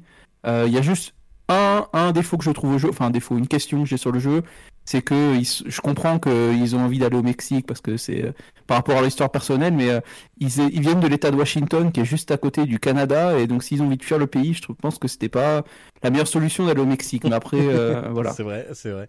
Non, ouais, c'est vrai qu'il y a cette justification de, je sais plus le nom de la ville, Puerto Lobos, je crois, où ils doivent, Ouais, où ils ont une ça. maison apparemment. Mais ouais, c'est vrai que sur cette question-là, éventuellement. Mais moi, ce qui m'a marqué, c'est surtout que j'ai découvert Life is Strange avec True Colors, donc le 3, qui du coup, si je me trompe pas, euh, tu vas peut-être me confirmer Lato, parce que je crois que c'est toi qui avais fait le test, mais il est pas développé par Dontnod. Et euh, même si je l'ai trouvé très chouette, on voit quand même qu'il y a une différence de maîtrise dans le genre, dans l'écriture. Vraiment, j'ai pas eu, j'ai une vraiment, euh, comment dire, montagne russe en termes d'émotion sur les deux premiers. Et quand du coup j'ai repensé au 3 après avoir fait le 1 et le 2, j'étais un peu en mode, ah, en fait, il était bien, mais beaucoup moins bien que la manière dont je l'estimais. Ah, C'est marrant ce que tu dis justement. Alors effectivement, déjà pour, pour ta première question, non, ce n'est pas Dontnod qui l'a fait, c'est Deck9 Games. Euh, alors c'est drôle ce que tu dis parce que bah pareil, j'ai pas joué aux autres Life is Strange moi. Donc pareil comme toi, j'ai, je l'ai découvert avec, euh, enfin j'ai découvert la licence avec euh, True Colors que, que j'ai bien aimé. Bon, Ouais. en dehors de son aspect graphique sur Switch qui est euh, pas fifou, mais bon, bref, on va Même sur, euh, moi je l'avais fait sur Xbox, il est pas, il est pas, il est pas, il est pas Ah charmant ouais non plus. hein. Ouais, franchement, Ok. j'ai un peu décevant. Ok, bah, mais en tout cas, moi j'avais bien aimé, c'est c'est marrant, j'en ai parlé un peu, enfin j'ai bossé un peu dessus dans, dans- dans mon boulot justement, c'est assez drôle de, de voir ça. Moi ce que j'avais bien aimé, c'était un peu cette... comment dire, euh, c'est pas un jeu où effectivement on a eu un énorme poids sur l'histoire, parce que bon, on a de plus en plus hein, quand même des jeux qui se revendiquent être vraiment très euh, malléables euh, au niveau de leur, de leur histoire, sans forcément d'ailleurs tenir leurs promesses. Mm. Mais moi, ce que j'avais bien aimé, ce qui m'a pris par surprise justement à la fin, c'est alors sans spoiler, pour, enfin pour pas spoiler les auditeurs qui voudraient le faire, l'idée c'est que vous avez plusieurs, vous avez des choix à faire, et à la fin, enfin bref, vous faites ces choix-là, et sur le moment, bah voilà, vous dites que les conséquences vont être immédiates. Mais ce qui est intéressant avec euh, True Colors, c'est que les conséquences de vos choix, en fait, vous reviennent un peu en pleine gueule à la toute fin. Donc, euh, je vous dirai pas comment. Mais euh, moi, c'est ça que j'ai bien aimé, c'est que la plupart des jeux qui vous, qui, vous proposent une forme d'agency dans, dans, dans l'histoire soit c'est pas ultra subtil, c'est-à-dire qu'en gros, bah voilà, vous faites un, un choix A, un choix B, vous savez en gros quelles vont être les conséquences, et donc euh, bah voilà, il n'y a pas beaucoup d'engagement émotionnel là-dedans, on va dire. Alors que maintenant, on voit de plus en plus des jeux qui essaient de, comment dire, de masquer un peu leurs conséquences immédiates. C'est-à-dire que sur le moment, on se dit, bon, bah, c'est pas, ah, c'est pas ultra important, au pire, je vais avoir deux dialogues différents. Et en fait, un peu plus tard dans le jeu, le temps que vous oubliez justement que vous avez fait ce choix-là, et ben d'un seul coup, le jeu vient vous dire Tu te souviens de ce choix que tu as fait? Et ben voilà les conséquences, grand connard. Donc de ce point de vue-là, moi, il m'a vachement surpris. Et j'avais plutôt bien aimé. Mais du coup, ce que tu dis sur effectivement la force émotionnelle du 1 et du, euh, et du 2, bah du coup, ça me donne envie d'y jouer pour, euh, pour voir un petit peu, quoi. Surtout si fait par un autre studio, c'est intéressant de confronter un peu les, les, visions différentes de, de, de, de, deux studios différents, quoi. Ouais, c'est ça. Et après, euh, dans le 2, je pense que le 2 est un peu plus. Euh, un peu plus. Tes choix ont un peu plus d'impact sur vraiment la fin. Même si je trouve que ça reste quand même très. Euh, on va dire très cadré. Euh, peut-être par rapport à ce que tu peux faire dans True Colors. Mais, mais c'est vrai que. Surtout en termes d'écriture, de, de, personnages, je trouve que le 1 et le 2 sont quand même largement au-dessus. Mais en vrai, je, garde quand même un très bon souvenir de True Colors et, et c'est pas pour autant un, mauvais jeu. Hein. C'est juste que dans la série, du coup, euh, je le passerai euh, bah, à sa place, quoi, troisième. Euh, alors on a aussi d'autres jeux. on a Sea of Stars, Red Dead, A Space for the Unbound et, et c'est tout. Dont on n'a pas parlé. Duo, Sora, je crois que vous avez joué à Sea of Stars. Vous avez quelque chose à, ajouter, notamment sur la narration S'il y a bien un truc où le jeu pêche, c'est bien sa narration, je trouve. Donc. ah mince. J'ai trouvé ça pas si mal. Après, oui, c'est un peu simpliste. C'est simpliste, ouais. Ça simpliste, ouais. C'est dans, dans, je trouve que dans la deuxième moitié du jeu, ça s'améliore. Mais la première moitié, c'est beaucoup de beaucoup de tropes comme ça, beaucoup de, de trucs qui sont un peu vus et revus. C'est pas forcément le meilleur. Euh, voilà, je, je, garde surtout les, les, personnages en fait, les, trois personnages principaux qui sont chouettes. Mais euh, en termes de narration, c'est pas le truc le plus incroyable du monde, ouais. Il brille par sa DA et et son gameplay mais le reste, euh, franchement, c'est. La musique. C'est un peu simple. Et c'est marrant ce que tu dis d'ailleurs, Gio, parce que là tu as dit que l'histoire était pas ouf, mais que tu as retenu ses personnages surtout. C'est. Euh, bah, je trouve ça un peu paradoxal justement tu sais, d'avoir un jeu où tu dis bon, euh, l'histoire est mais, mais tu même si l'histoire est pas ouf, tu arrives quand même à avoir de bons personnages. Je, suis toujours assez assez euh, étonné de, de, de, de, ce genre effectivement de, de, jeu où euh, en fait t'as des personnages bien écrits mais une histoire de merde euh, enfin bon ici je, je caricature hein, mais je suis un peu étonné quoi. Mais ouais je alors je, sais pas je m'accorde pas spécialement avec toi sur cette question. Par exemple Lato parce que il y a plein de il y a plein de jeux où justement je trouve que l'histoire est pas est pas folle ou du moins elle est pas des plus originales là je pense de tête qui me en tête, je pense à Spider-Man directement sur, euh, sur PlayStation. Euh, où euh, l'histoire en vrai bah, c'est histoire assez bateau de super-héros mais en fait c'est vraiment plus les interactions que tu as avec les personnages qui rendent qui, qui, donnent envie en fait d'aller d'aller jusqu'au bout et qui font parfois que que tu kiffes en fait le jeu et l'histoire juste parce que c'est super plaisant en fait de voir les personnages interagir dedans et dans l'univers quoi. Ouais, je, comprends ce que tu veux dire. C'est, je pense qu'en fait c'est Enfin, c'est ma théorie à deux balles, hein, mais euh, parce que je suis pas spécialement, je suis pas spécialement un auteur ou quoi. Mais c'est peut-être effectivement peut-être que bah, entre écrire une histoire et savoir gérer des interactions avec d'autres personnages, bah, ça demande probablement, on va dire, des, des, des compétences différentes, quoi. Entre bah, effectivement être capable de construire une bonne histoire et tout. Enfin, je, je raconte ma life, mais j'ai acheté récemment l'anatomie du scénario par, par John Truby, donc qui est en gros un tuto de 800 pages sur comment écrire une super histoire. Et c'est vrai que c'est là que tu vois qu'il y, a, une technique derrière, il y a une structure, c'est, c'est comme n'importe quel art, quoi. C'est vraiment, il y a de la technique à apprendre d'abord avant de te lancer dans la création. Alors que bah, pour créer de bons personnages, il y a probablement effectivement cette notion de technique, mais peut-être que ça fait appel à un peu plus, euh, je sais pas, un truc un peu plus psychologique, un truc un peu plus humain, où tu dis, euh, où tu arrives à créer des interactions qui vont te rester en mémoire, qui vont bah, être un peu plus émouvante peut-être ou plus marquante. Enfin, peut-être extrêmement plus de qualité humaine ici que d'une maîtrise technique quelconque. Il faudrait que je lise ce tuto de 800 pages. ça a l'air d'être une bonne lecture de chevet. C'est ah, ah, non ça, ça encore pas en lecture de chevet parce que putain c'est euh, enfin ouais c'est rare des livres où, euh, où, tu, où je, dois repasser sur les pages pour comprendre ce qui ce qui s'y raconte je pensais que je faisais ça qu'avec mes cours avant mais euh, mais en l'occurrence c'est alors c'est passionnant mais c'est compliqué, putain. Donc, euh, faut, être, euh, voilà, faut, faut, être en forme quand, quand, tu le lis, quoi. Mais c'est passionnant, cela dit. Ok. Alors, et on a, un- on a deux derniers jeux dont on n'a pas parlé, c'est euh, Space for the Unbound et euh, Red Dead Redemption. Est-ce que euh, quelqu'un a envie de dire quelque chose sur un des deux? Non. Je peux prendre la parole un petit peu sur, euh, sur Red Dead Redemption, c'est moi qui me suis chargé du test.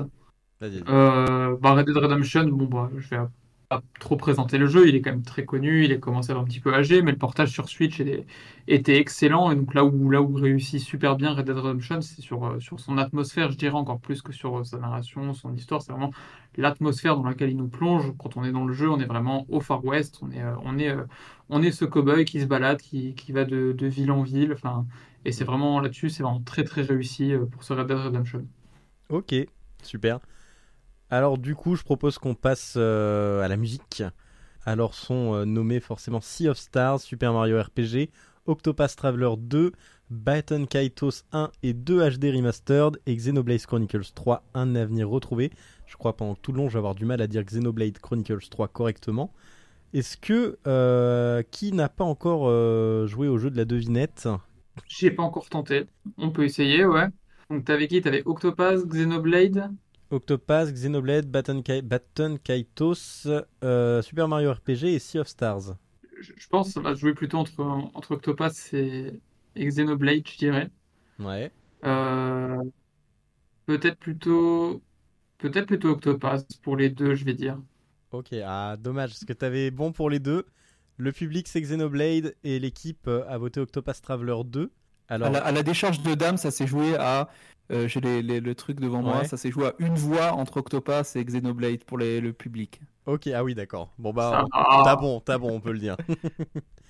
Est-ce que euh, toi t'as envie de revenir, euh, Dame, sur justement peut-être la bande originale d'un de ces deux, de ces deux morceaux, de ces deux jeux? Je peux revenir sur celle de d'Octopath Traveler, on n'en a pas trop parlé encore. Bah, Octopath Traveler, si on a pu peut-être revenir un petit peu sur la direction artistique qui a été utilisée plusieurs fois depuis le premier opus, euh, s'il y a quelque chose qui ne bouge pas en termes de qualité, c'est vraiment l'OST. hein.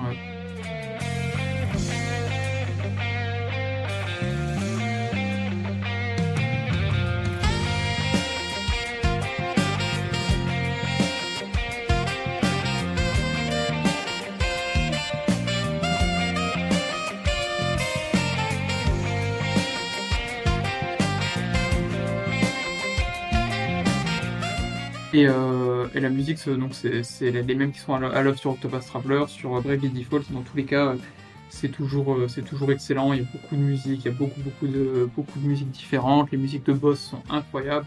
Donc Octopath Traveler, en tout cas pour moi, ça ne me surprend pas. C'est plutôt mérité. Quelqu'un a envie de rajouter quelque chose sur une autre bande originale, sur Xenoblade sinon?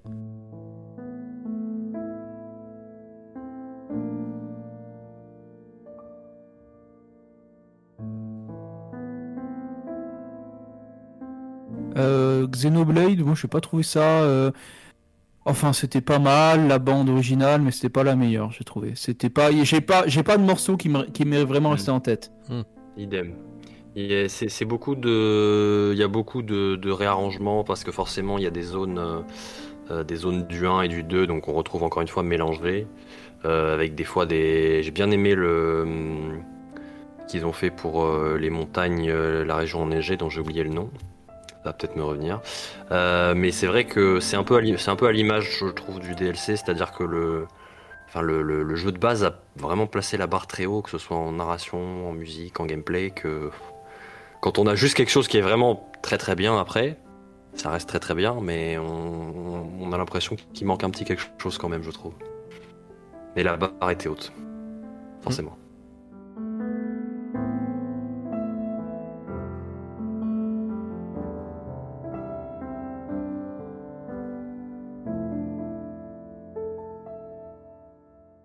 Les deux, moi, que j'ai retenu cette année, surtout, c'est Sea of Stars, qui est pour moi la de l'année.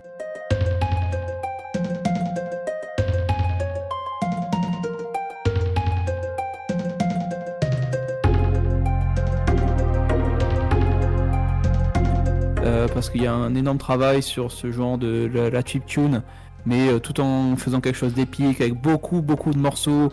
Elle est très, très riche, la, la, bande originale, elle est sur 3 CD sur Spotify, on peut l'écouter maintenant et euh, c'est l'une des meilleures de l'année. Et puis euh, sur Super Mario RPG, Euh, ils ont fait un gros travail de réarrangement des morceaux de Yoko Shimomura, qui a fait notamment la musique de Kingdom Hearts. Et je trouve que vraiment tous les morceaux sont, très chouettes. Ça passe bien, ça c'est bien dans l'univers un peu enfantin du jeu. Et il y en a beaucoup qui restent en tête. Et le morceau de la musique de combat euh, que qu'on entend, il y en a un seul pendant tout le jeu. Et c'est quand même un miracle que ça, ça te gaffe pas trop quand même à la fin du jeu. Parce que quand t'entends le morceau, c'est sans doute celui que t'entends le plus. Euh, moi, même à la fin du jeu, j'étais pas non plus en train de me dire, en train de m'arracher les oreilles. Donc euh, c'est un petit exploit. On n'a pas comme celle de Final Fantasy XVI par exemple. C'est marrant de- Voilà, exactement. Il n'a pas été mentionné d'ailleurs, mais sinon je pense qu'il aurait gagné de toute façon. Mais Satrivum Final Fantasy, qui est un excellent jeu en plus de posséder la BO de tous les FF. Ah, ça aurait été de la triche, ça aurait été de la triche. Mais moi, j'avais envie de parler d'un jeu qui est pas sur la liste parce que euh, euh, malheureusement, j'ai joué de façon à aucun des jeux sur cette liste-là. Mais euh, Zelda Tears of the Kingdom. C'est honteux. Ouais, je suis désolé. Mais j'ai envie de faire Mario RPG, les autres, euh, je pense ça va être compliqué, mais je me garde une place euh, dans mon backlog pour euh, Super Mario. Mais non, j'avais envie de parler de celle de Tears of the Kingdom, parce que autant celle de Breath of the Wild, il n'y a pas tant de morceaux qui m'ont marqué, ou que j'avais envie de, ou que j'avais envie de réécouter. Mais Tears of the Kingdom, il y a deux morceaux faciles qui m'ont complètement retourné le cerveau. Donc t'as déjà le thème principal, et je pense que ce thème principal là, il est exceptionnel, je le trouve fantastique, vraiment, c'est pour moi l'un des plus beaux thèmes de Zelda, et c'est surtout qu'il a une, euh, sans spoiler, il a une euh, symbolique que je trouve magnifique, notamment sur la fin, où euh, on a une toute dernière séquence, une ultime séquence de gameplay après le boss final, qui est jouée sous fond de ce thème musical là, et ça rend vraiment la fin du jeu, mais exceptionnel.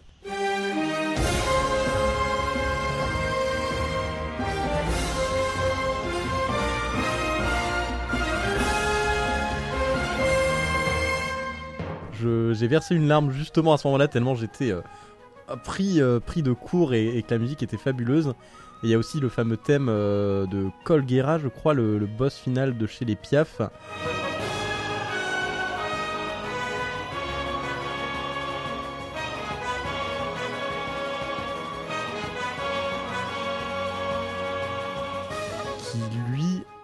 Est fantastique parce qu'il prend le, il reprend le thème euh, Dragon Roost Island. Et il faut savoir que j'ai un petit kink un petit kink pour ces, euh, pour ces thèmes euh, basiques.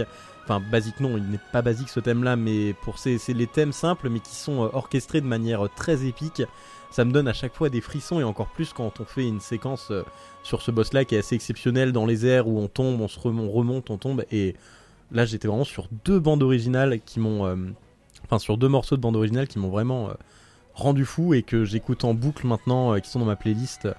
Voilà, j'avais juste envie de, parler de ces deux morceaux-là. euh, Je suis assez d'accord et j'aimerais ajouter, je pense que c'est beaucoup aidé par le un peu le, regain de personnalité du jeu, que ce soit au niveau des donjons, voilà, on a des identités visuelles qui sont différenciées, qui sont beaucoup plus fortes. Euh, les boss évidemment qui sont pas des, des, des, copier-coller visuels non plus, donc ça, je trouve que ça aide beaucoup le jeu à, tout simplement rendre les musiques plus marquantes. Enfin, les, ça se complimente mutuellement. Et au final, euh, on se retrouve avec un résultat qui est beaucoup plus convaincant euh, à ce niveau-là, je trouve. Est-ce que quelqu'un a quelque chose à rajouter, même sur un jeu qui est pas dans la liste, mais qui est sorti sur Switch cette année? Pour le coup, j'aimerais bien juste dire un dernier mot sur euh, Tears of the Kingdom. C'est, Ouais. alors, je suis assez d'accord aussi pour dire que euh, les deux thèmes que tu as mentionnés sont top. Le seul truc, moi, qui me saoule, et c'est commun à Breath of the Wild et Tears of the Kingdom, c'est pourquoi est-ce que les deux musiques les plus extraordinaires ne sont pas en jeu et uniquement dans le trailer final? Ouais, je suis bien d'accord avec toi. Ça, Les- c'est dommage, ouais. C'est euh, la séquence de saxo sur Oh. euh, le trailer final de Tears of the Oh là Kingdom. là. Je suis désolé, mais c'est extraordinaire.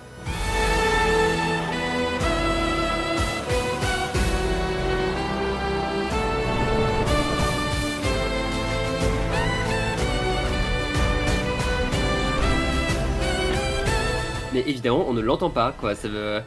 Ouais, je sais pas, c'est- évidemment important d'avoir des trailers qui sont Ouais. super euh, cinématographiques. Enfin, c'est presque hollywoodien, le truc que j'ai adoré. Genre, je l'écoute encore régulièrement. Enfin, euh, pour moi, ce trailer, c'est extraordinaire.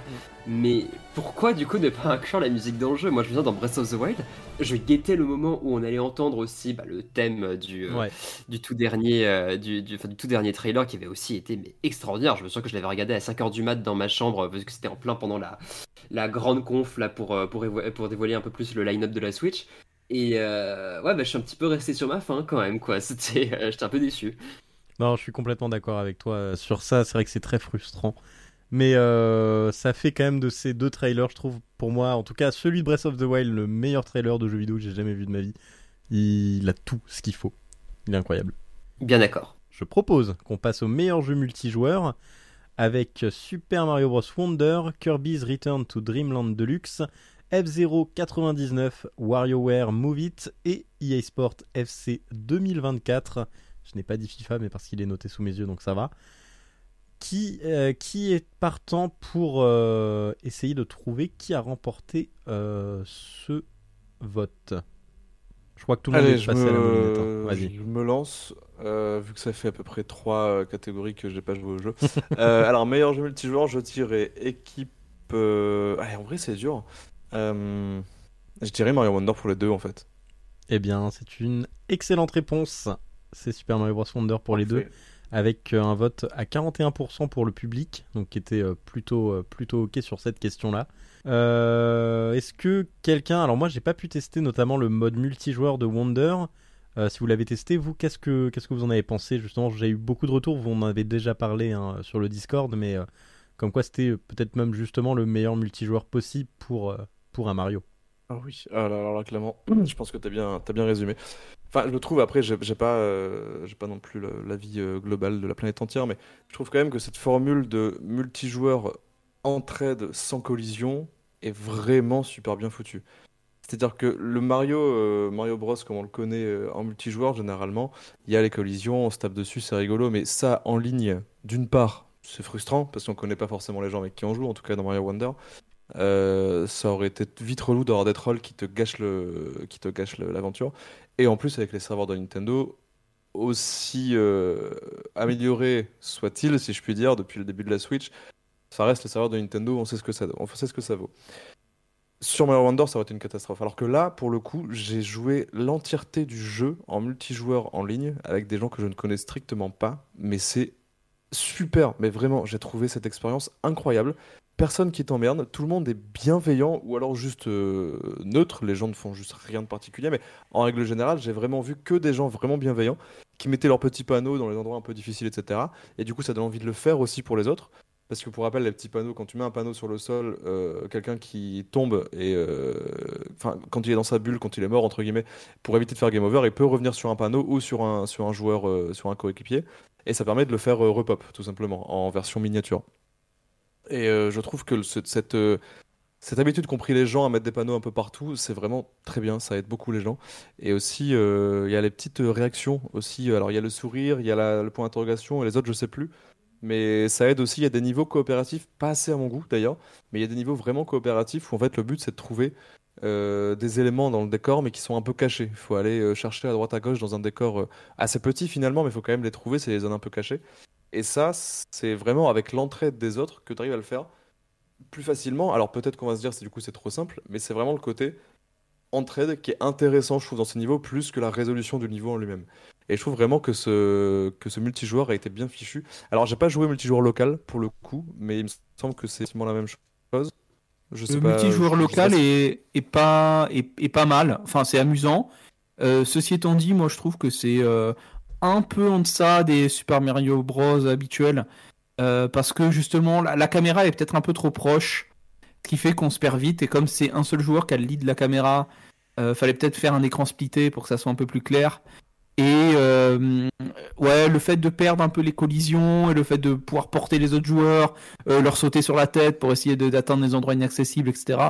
Je trouve que c'est un peu moins amusant multi, local en tout cas. Mais par contre, effectivement, je te rejoins sur le mode en ligne.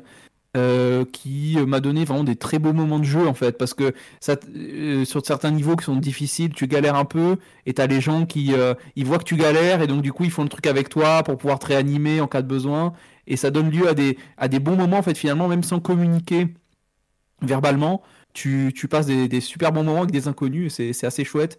C'est pour ça que j'ai mis dans mon test que ça, ça ressemble un peu à l'expérience que tu peux avoir sur, sur les Dark Souls ou les Elden Ring euh, c'est ce côté un peu. Les autres joueurs sont pas là, mais en même temps, ils sont un peu là pour t'aider. C'est ça, c'est chouette. Est-ce que quelqu'un veut rajouter euh, Euh, quelque chose sur Wonder? Alors, j'allais pas parler de ordre, j'allais juste parler de eSport et C24. Euh, J'ai finalement bien moins joué que ce que je ne pensais euh, à ce jeu et le mode en ligne euh, est concrètement le même que dans tous les anciens FIFA qu'on a pu avoir. Rien de bien intéressant. Il y a toujours le mode fut, mais j'ai jamais été fan de ce mode de jeu parce que le pay to win, ça m'a jamais vraiment intéressé. Mais euh, concrètement, si vous vous attendez, enfin, si vous prenez eSport F54 pour jouer en multi en ligne, prenez-le pas sur Switch déjà pour les serveurs évidemment.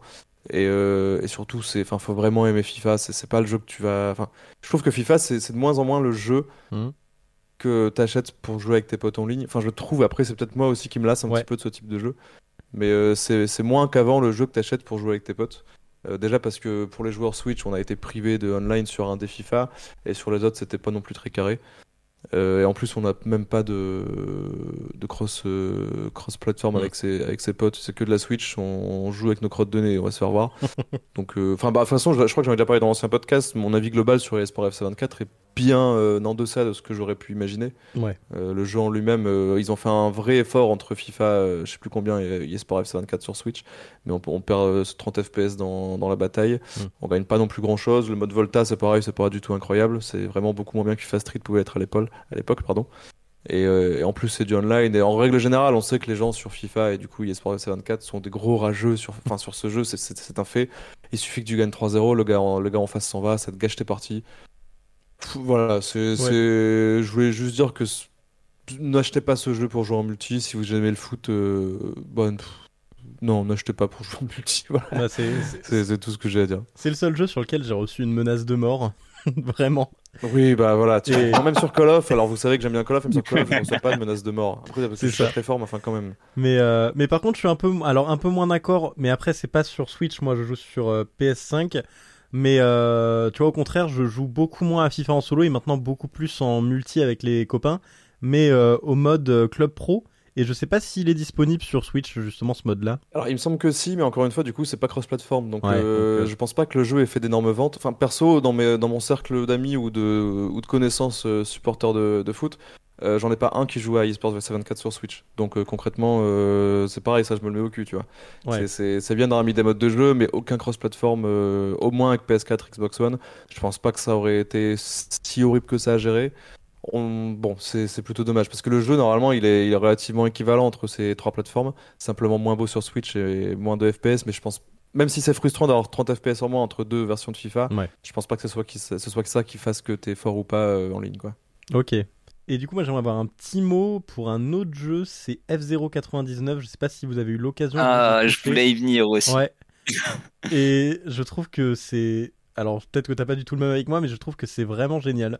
Euh, Si, si, j'allais, j'allais y venir, mais c'est surtout le fait que euh, lorsqu'il a été annoncé, j'étais salé. Et au final, ce jeu m'a rendu heureux. Donc, euh, Ouais. mais, beau happy ending. mais ils ont vraiment, ils... Ils ont vraiment réussi à rendre le truc ultra, euh, ultra jouissif, ultra, ultra dynamique. euh, Enfin, quand j'ai vu les premières images, euh, j'avais vraiment eu super peur parce que je me suis dit, bon, même si c'est gratuit, etc. euh, et ça a l'air quand même être bien le bordel et ça doit pas être très agréable à jouer. Et en fait, bah, c'est super cool. Voilà, je sais pas si quelque chose à rajouter. Euh, non, globalement, c'est, c'est fine.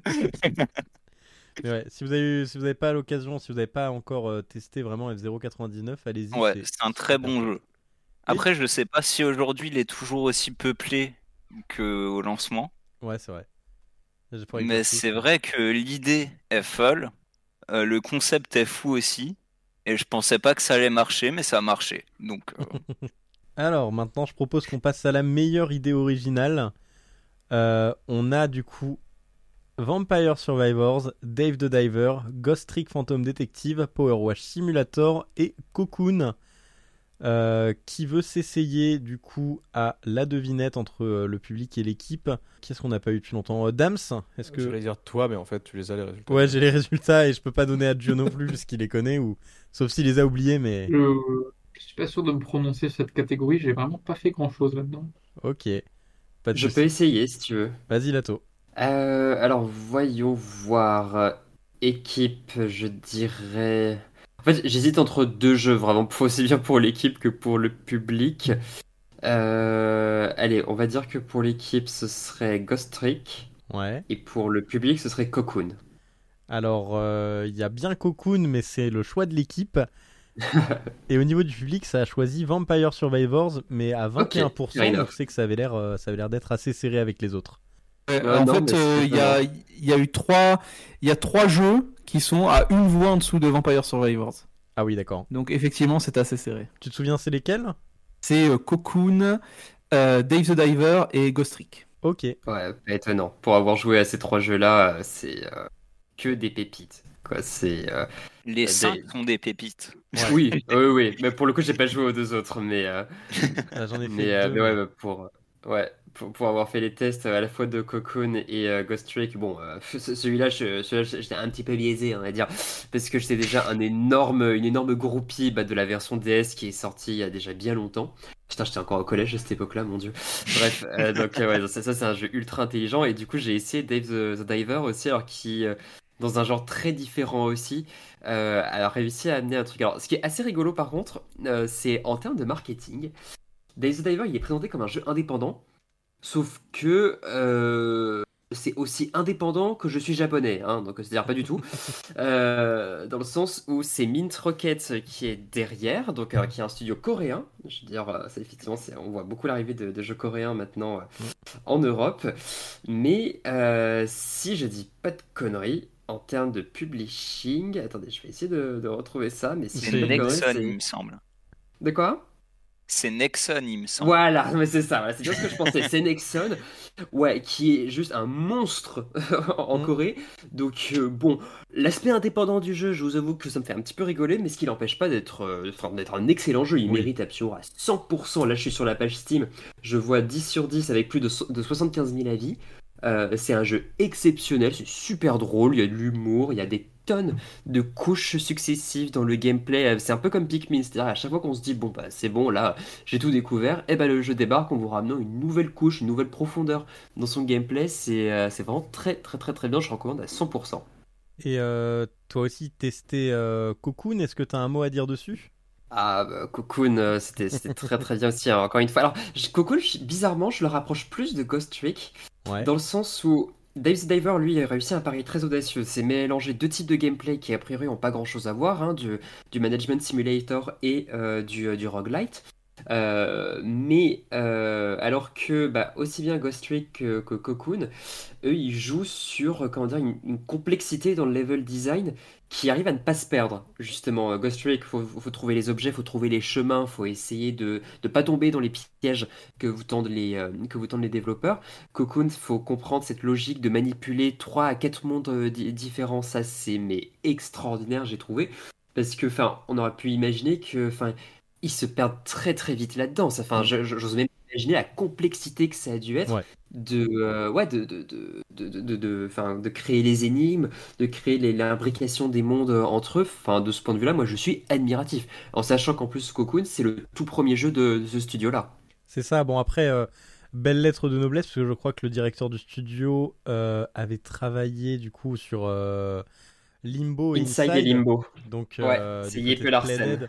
Donc c'est ça, il y, a- il y a quand même un, beau CV derrière, mais euh, ouais, moi j'ai été euh, comme toi, enfin moi été vraiment euh, subjugué par le jeu. J'en avais pas du tout entendu parler euh, jusqu'à ce qu'il arrive dans le Game Pass.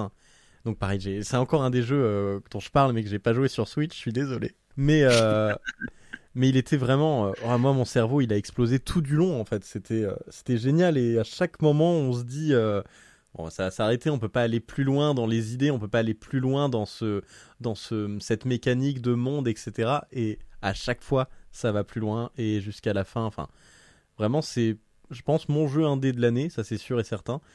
Mon cerveau, quoi, j'avais, j'avais vraiment le, sourire et puis c'est une leçon de game design, quoi. Parce que le jeu arrive à être complexe. Il semble en tout cas extrêmement complexe dans ses mécaniques. Et en même temps, en fait, l'expérience, elle est ultra fluide, quoi. Ça dure 3 heures, 2, 3 heures, 4 heures, et en fait, euh, tu manges ça d'un coup parce que euh, tout va tellement vite à, faire et tout se décante tellement vite dans ta tête. Et moi, pendant tout ce temps-là, j'étais en train de me dire, mais je mérite un prix Nobel, je suis un génie, je vais tellement vite. Alors que non, c'est juste les, les développeurs qui sont euh, des génies et qui arrivent à te faire croire que tu es le génie. Et ça, c'est vraiment génial. Ouais, mais de ce point de vue-là, c'est ça aussi qui est très très bien, parce qu'un bon jeu aussi, c'est un jeu qui arrive à te faire se sentir bien quand tu réussis à passer euh, telle ou telle épreuve. Et ça, c'est aussi, enfin, c'est aussi la marque des grands jeux de ressortir en étant, euh, ouais, en avoir une- un peu une forme de d'ego boost, en disant putain, j'ai joué à ça, euh, j'ai réussi, euh, ouais, quand même, je suis obligé, quoi. Est-ce que quelqu'un a quelque chose à rajouter sur un des autres jeux de, je pense à Vampire Survivor, à Ghost Trick, on en a parlé un peu mais pas beaucoup, même Power Wash Simulator? Bah pour le coup, euh, Power Wash Simulator et Vampire Survivor, je les mets un peu dans la même catégorie. C'est Ouais. des jeux phénomènes. Ouais. C'est des jeux qui ont pop un peu de nulle part. Euh, Vampire Survivor, c'est typiquement le jeu mobile, euh, le jeu mobile addictif Mm. qui a une boucle de gameplay mais qui l'a réussi divinement bien Ouais. et qui rend le jeu addictif à souhait. Franchement, si vous y avez pas joué, testez-le parce que il me semble que sur mobile il est gratuit et sur console il doit être à 3-4 euros, un truc comme ça. Ouais, c'est ça, il est pas Euh, cher. c'est un... c'est un peu l'effet, ben, je- ça m'étonne qu'il soit pas là, je crois il n'était pas sorti, mais euh, le jeu avec les pastèques là, sur Switch. Ouais. Suika Game, on l'a Game, bien ouais, sélectionné. Game. euh, il était sorti il y a quelques, il est sorti en 2021, je crois, au Japon, c'est ça? Donc, Ah. coup, euh, même un Mais c'est vrai que c'est vrai que du coup c'est un peu euh, c'est un peu ce genre de jeu quoi. Mm. Et Power Wash Simulator, moi j'ai une histoire avec ce jeu parce que c'est ce jeu qui m'a fait kiffer nettoyer chez moi. Alors, Ah oui. Oh putain, faut que j'y joue. Le jeu vidéo peut un sauver des vies. Ouais, c'est ça, Au Ben. début, je détestais nettoyer chez moi et j'ai joué ce jeu et juste en juste en faisant des mouvements dégueulasses avec la souris pour nettoyer des trucs, ça fait putain c'est quand même incroyable quand c'est beau. Parce En que vrai, ton- euh, ton univers il est complètement moche, il est souillé, il est crade, et toi tu passes l'eau dessus et t'es là, ah c'est beau comme ça. ton appart est dans l'état de, des univers du jeu, euh, c'est compliqué quand même. c'est vraiment dégueulasse dans le jeu. Mais euh, pour avoir joué sur Switch, j'ai trouvé bien plus, enfin, j'ai trouvé assez décevant. Le principe de base est vachement cool, il est très, très chill, c'est comme tous les simulators quasiment, sauf euh, God Simulator. Mais c'est quand même vachement, euh, enfin, C'est pas inintéressant du tout comme principe. C'est c'est- c'est chill. Déjà, c'est répétitif. En fait, le problème, c'est qu'il y a des zones qui sont beaucoup trop grandes. C'est insupportable à finir. Tu passes des heures à faire le même mouvement. Tu, tu sais même pas. Des fois, tu achètes des trucs en plus, des équipements en plus qui te servent finalement à rien. Tu gagnes quasiment pas de temps. Tu es obligé de repasser au même endroit. Et en tout cas, la manette aussi, c'est pas trop mal, mais c'est pas non plus fou. Il manque sur Switch, en tout cas, vraiment d'une fonction euh, reconnaissance de mouvement. Euh, c'est parce que là, Ouais, j'ai joué quelques heures et ça me faisait vraiment mal aux, aux mains et j'ai trouvé ça vachement décevant. Et En plus, ça aurait rendu ça un peu plus ludique. Mais clairement, oui, oui, non, Le- franchement, genre, euh, que ce soit avec la Switch directement, avec le Joy-Con ou avec la manette Pro, ça aurait été vraiment dix fois mieux de le faire comme ça, quoi. Et moins fatigant, Ouais. moins, moins répétitif. suis d'accord. je pense. Euh, Est-ce que ce qu'a dit, du coup, tu veux parler euh, d'un jeu qui n'est pas dans cette catégorie? Enfin, qui n'a pas été nommé Parce qu'il n'était pas encore euh, sorti, je crois. Ah, effectivement, c'est un jeu de début décembre pour euh, lequel un test arrivera bientôt, je l'espère. Je ne sais pas encore quand j'en toucherai le bout. Euh, mais c'est mais c'est Outer Wilds euh, que je découvre euh, en ce moment même et qu'on m'a qu'on m'a beaucoup beaucoup beaucoup vendu euh, de part et d'autre, que ce soit des vidéos, des amis qui l'ont fait. Mais je me disais, je vais attendre la version Switch, je vais attendre la version Switch. Et j'ai failli me résigner à ne pas y jouer quand ils l'ont annoncé finalement, ils ont fini par l'annoncer sur Switch. Donc, bon, pour ne rien gâcher, ça tourne plutôt bien. J'ai eu, j'ai dû avoir un crash euh, du jeu une fois, mais à part ça, euh, Mm. pas de problème. Temps de chargement un petit peu long au début, forcément, mais pour le reste, comme le monde charge sans chargement, enfin, tout est fait d'une traite, donc euh, ça pose pas vraiment trop de problèmes euh, en jeu en tant que tel. Et enfin, c'est vraiment, c'est vraiment un truc exceptionnel, quoi. C'est, c'est, je peux pas en dire plus parce que forcément, Ouais. on a envie de ne rien, on a envie de ne rien dire parce que c'est, pour résumer à gros traits, c'est un système stellaire, un système solaire à explorer euh, avec des systèmes un peu euh, très, euh, très pas réalistes parce que c'est vraiment à échelle réduite. Sinon, euh, on s'emmerde si on met 10 minutes à voyager d'une planète à l'autre, c'est un peu chiant. Euh, mais vraiment à échelle très très réduite. Starfield. Euh, voilà, exactement. exactement. C'est-à-dire que paradoxalement, c'est vraiment pas du tout représentatif de ce qu'est vraiment l'espace, mais en même temps, il y a le côté, euh, il y a des petits concepts, euh, voilà, scientifiques qui sont utilisés. euh, la physique fonctionne très bien, donc en fait, on, on- s'y croit, quoi. On est dedans, c'est vraiment trop bien. Et puis, et puis, bien sûr, l'immense, c'est-à-dire que le système solaire en tant que tel est un immense puzzle qu'on peut attaquer par n'importe quel bout dont on peut récupérer les, pièces comme on veut. Enfin, c'est vraiment, c'est assez, assez fou le, degré en fait de, de, de, comment dirais-je? Ça s'adresse un peu à n'importe quel niveau de compétence en termes de puzzle. C'est ça qui est assez incroyable. C'est-à-dire que j'arrive à un point euh, où je suis à court d'indices entre guillemets, je sais pas trop quoi faire. Je vais voir un truc qui est insignifiant, euh, enfin, qui en tout cas m'a l'air insignifiant, et en fait ça m'ouvre tout un nouveau, un nouvel horizon de possible. Euh, et j'arrive sur un truc énorme du puzzle en me disant waouh en fait j'avais pas du tout idée que il fallait le prendre par là pour finir par trouver ce enfin bref c'est vraiment euh, c'est vraiment assez fou à ce niveau-là. Et en même temps il y a d'autres moments où on va se dire euh, on va essayer un peu d'être euh, d'être gros cerveau de dire j'ai vu ça etc je peux essayer de déduire des choses un peu tirées par les cheveux. Et en fait souvent on dit non mais en fait c'est ça. Et du coup on a l'impression d'avoir fait un raisonnement incroyable alors qu'en fait c'était bon c'est c'est comme on disait tout à l'heure, hein, c'est le, le jeu qui, qui arrive à te faire croire que t'es un génie, alors que véritablement c'est la conception qui est absolument géniale. Ouais. C'est c'est- c'est assez fou que je trouve à quel point à quel point on peut le prendre de, tellement de façons ce jeu, mais il est, toujours aussi incroyable. Ouais, j'ai, bah, j'ai, j'ai, je me sens un peu comme un escroc parce que euh, j'ai fait tenter deux fois de le faire euh, Outer Wilds et euh, la première fois j'ai vraiment pas dépassé les 30 minutes parce que j'arrivais pas à déplacer le putain de vaisseau. Mais euh, la deuxième fois j'ai dû jouer peut-être 2-3 heures et et j'ai dû me faire happer par autre chose. Mais c'est vrai que j'ai eu un peu plus de mal et c'est très frustrant parce que c'est vraiment un, un jeu que tout le monde tient euh, dans une estime mais immense et à chaque fois tout le monde le dit c'est peut-être le meilleur jeu indé jamais créé. Et j'ai toujours cette frustration de pas réussir à aller jusqu'au bout. Mais euh, moi j'ai une question, combien de fois tu t'es craché avec le vaisseau pour l'instant? Euh, un certain nombre de fois, c'est-à-dire il y a des choses aussi euh, quand des fois on ne comprend pas ce qui se passe parce qu'il faut évidemment réaliser certaines choses. Et donc des fois j'ai eu l'impression de me cracher sans que ce soit le cas. Je j'en dirai pas plus, mais si on parle d'une certaine planète, euh, on comprendra. Euh, Enfin en tout cas ceux qui y joueront comprendront. Mais euh, oui, je me suis craché un certain nombre de fois. Je me suis craché y compris dans le soleil des fois sans faire exprès. Euh, parce qu'évidemment la gravité fonctionne entre guillemets de façon bon, évidemment à l'échelle réduite mais essaye de fonctionner de manière à peu près crédible ce qui fait que on peut en fait faire une sorte de ce qu'on appelle une assistance gravitationnelle que ce que font véritablement les sondes c'est-à-dire passer très très près d'un corps et profiter en fait de la force de gravité pour ensuite euh, se faire une accélération Ouais. Euh, ce qui est ce qui est possible de faire avec le soleil mais bon du coup c'est euh, à tes risques et périls bien évidemment C'était donc la première partie de cet épisode spécial Switch Actu Awards. Alors bon, désolé, la qualité du son est un petit peu moins bonne sur cette conclusion, c'est les vacances et je n'ai pas mon matériel à disposition. Mais voilà, j'espère que vous l'avez apprécié. La deuxième partie sera disponible, on va dire une semaine après la sortie de celui que vous êtes en train d'écouter. Donc euh, c'était un épisode qui a duré très longtemps, plus de trois heures d'enregistrement. Donc pour que ce soit plus digeste à l'écoute, on a décidé de le séparer en deux. Et parce que ça fait un, un bon cadeau de Noël aussi. Merci d'avoir été à l'écoute du podcast de Switch Actu. Rendez-vous très bientôt pour la suite. Passez d'excellentes fêtes, joyeux Noël, bonne année et à très bientôt.